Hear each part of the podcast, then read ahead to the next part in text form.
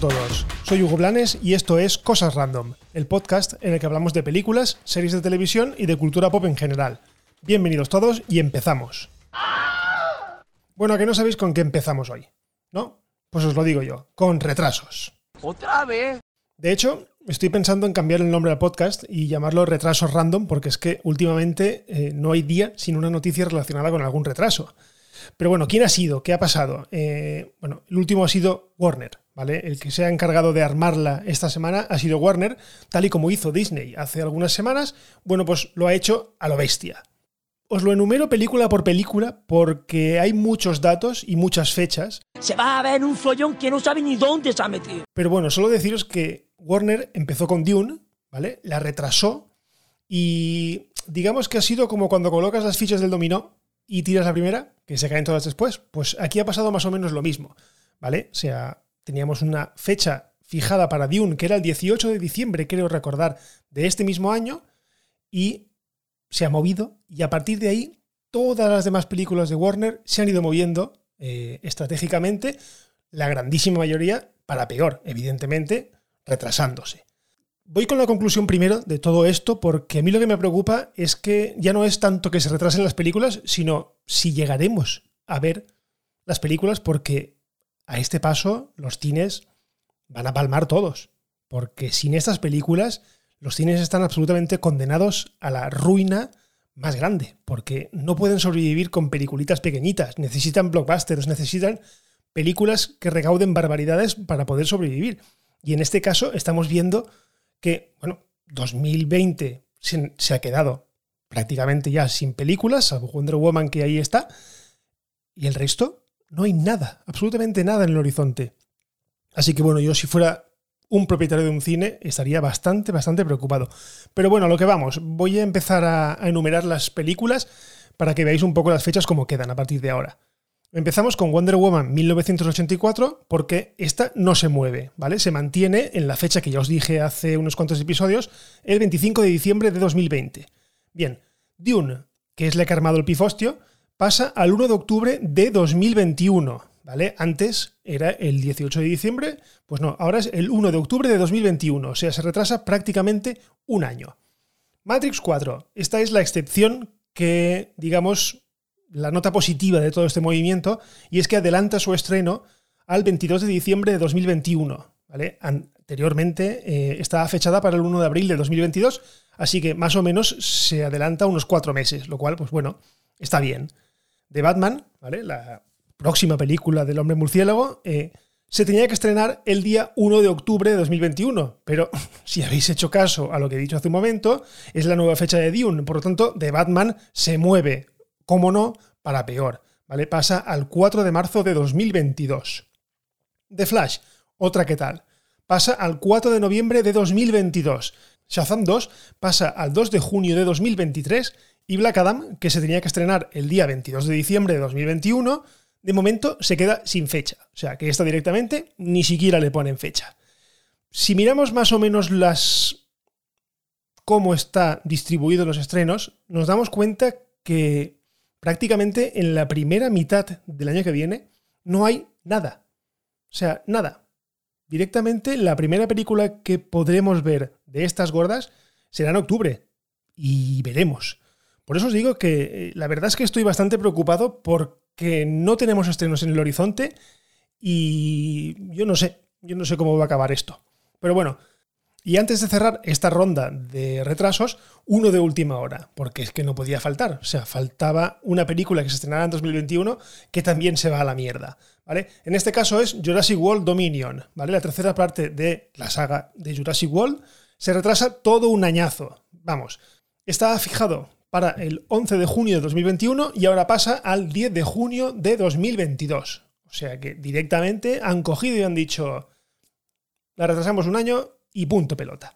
¿Vale? En este caso ha sido Universal porque el estudio que hace esta película es Universal, no es, no es Warner. Pero bueno, da la casualidad de que han anunciado el retraso justo un día después de que anunciaran todos los retrasos de Warner. La cosa es bastante lógica, porque al fin y al cabo, entre ellos también se van mirando, entre los grandes estudios también se van mirando, van viendo que conviene no poner una película tal o tal, cerca de otra, de otro estudio, porque le restaría taquilla. Y en este caso, claro, una vez Disney mueve ficha, todos los demás empiezan a mover ficha y lo mueven todo. Y al final lo que nos queda es que nos vamos a quedar prácticamente sin ningún estreno también en la primera mitad de 2021. La razón, la de siempre, la incertidumbre, ¿vale? No saben cómo va a evolucionar todo el tema del coronavirus, no saben cómo va a estar el tema de los cines y no se arriesgan. No se arriesgan a perder tanto dinero como se está perdiendo, por ejemplo, Warner con Tenet, que ha sido bastante fracaso en taquilla. Independientemente de que la película sea mejor o peor, eh, esta película estaba destinada a recaudar por lo menos 800, mil millones, no sé si mil millones, pero 800, 700, 800 millones, sí. Y en este caso, pues no lo ha hecho. No se espera que lo haga porque los cines están medio vacíos o directamente cerrados. En Estados Unidos la mayoría están cerrados. Así que, bueno, es un palo gordísimo y yo si fuera también estudios de Hollywood, pues dejaría de hacer trailers o dejaría de ofrecer tanto adelanto de películas que directamente no vamos a ver hasta dentro de muchísimo tiempo. Porque, por ejemplo, hace nada, hace un par de semanas hicieron el tráiler de Dune y ahora resulta que falta prácticamente, pues, un año, o más de un año para verla. Entonces no tiene mucho sentido que ahora nos lances un tráiler y nos dejes un año sin, sin estreno. Pero bueno, imagino que van trabajando sobre la marcha para ajustar al máximo todo el tema del calendario. Y ahora sigo con otra mala noticia, ¿vale? Y esto Netflix, esto ya es personal. Me refiero a que Netflix ha cancelado Glow, la serie, en su tercera temporada, pese a estar renovada por una cuarta. Bueno, por si no lo sabéis, Glow es una serie, una de las primeras series que hizo Netflix de producción propia, que contaba la historia de un programa de televisión en los años, no sé si eran 70 o por ahí, no me acuerdo bien, pero bueno, en el que se ofrecían combates de chicas, ¿vale? Combates de lucha libre de chicas. Eso era el trasfondo, pero al final la serie iba de un grupo de mujeres que cómo se relacionaban entre ellas, cómo afrontaban cada uno de los problemas que tenían para lanzar el proyecto adelante. Y la verdad es que era una serie muy graciosa, era una serie muy entrañable, que ya os digo, estaba renovada. O sea, Netflix dijo, le doy una cuarta temporada y con esta se termina.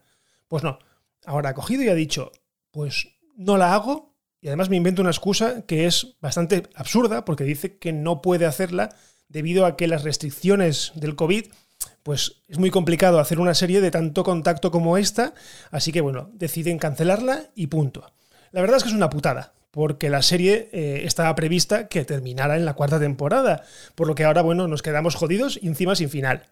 Y además es que se ha montado un revuelo bastante gordo, especialmente en Twitter, y hasta los actores han salido diciendo o han pedido a Netflix que por lo menos haga una película de dos horas para poder cerrar las tramas abiertas. ¿vale? Ha sido concretamente el actor Mark Maron, que da vida al productor del programa en la serie, eh, quien a través de su Instagram, en un vídeo bastante gracioso porque parece que había un poco bebido, pero bueno, eh, el tema está en que ha pedido que se le dé un final digno. Y además es que no sería la primera vez que pasa esto, porque cuando Netflix hace bastantes años decidió eh, cancelar Sense8, que era una serie, una de sus primeras series, o si no fue la primera, creo que fue la primera o la segunda serie que producían, ¿vale? Decidió cancelarla y hubo una bestialidad de respuesta popular que decidió darle un final en forma de una película. Así que bueno, precedentes ya hay. Así que bueno, sea como sea, eh, nos quedamos sin final de Glow hasta nueva orden y la verdad es que Netflix está entrando en una espiral de decisiones bastante, bastante impopulares y que están haciendo que su buena fama, antaño buena fama de salvadora de series, pues se vaya un poco al traste.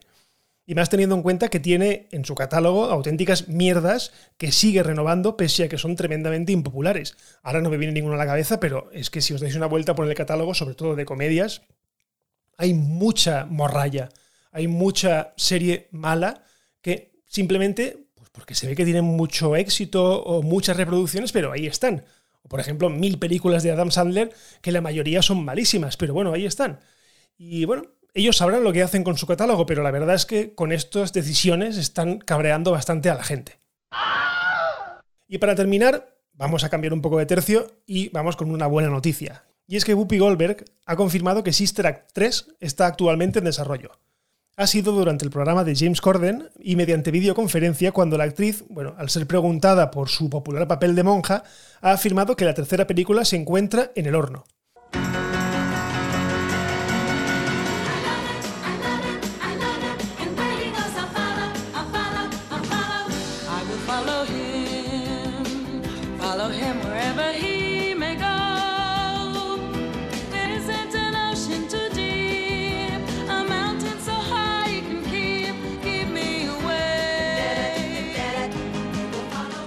Eso sí, de momento la película se encuentra en una fase muy, muy temprana de preproducción. O sea, Guppy Goldberg ha dicho que el proyecto está en marcha, pero eso no quiere decir nada más allá de que, bueno, está la voluntad de hacerla, estará probablemente estará en fase de guion, pero yo cruzo los dedos porque me reconozco muy fan de las películas de Sister Act.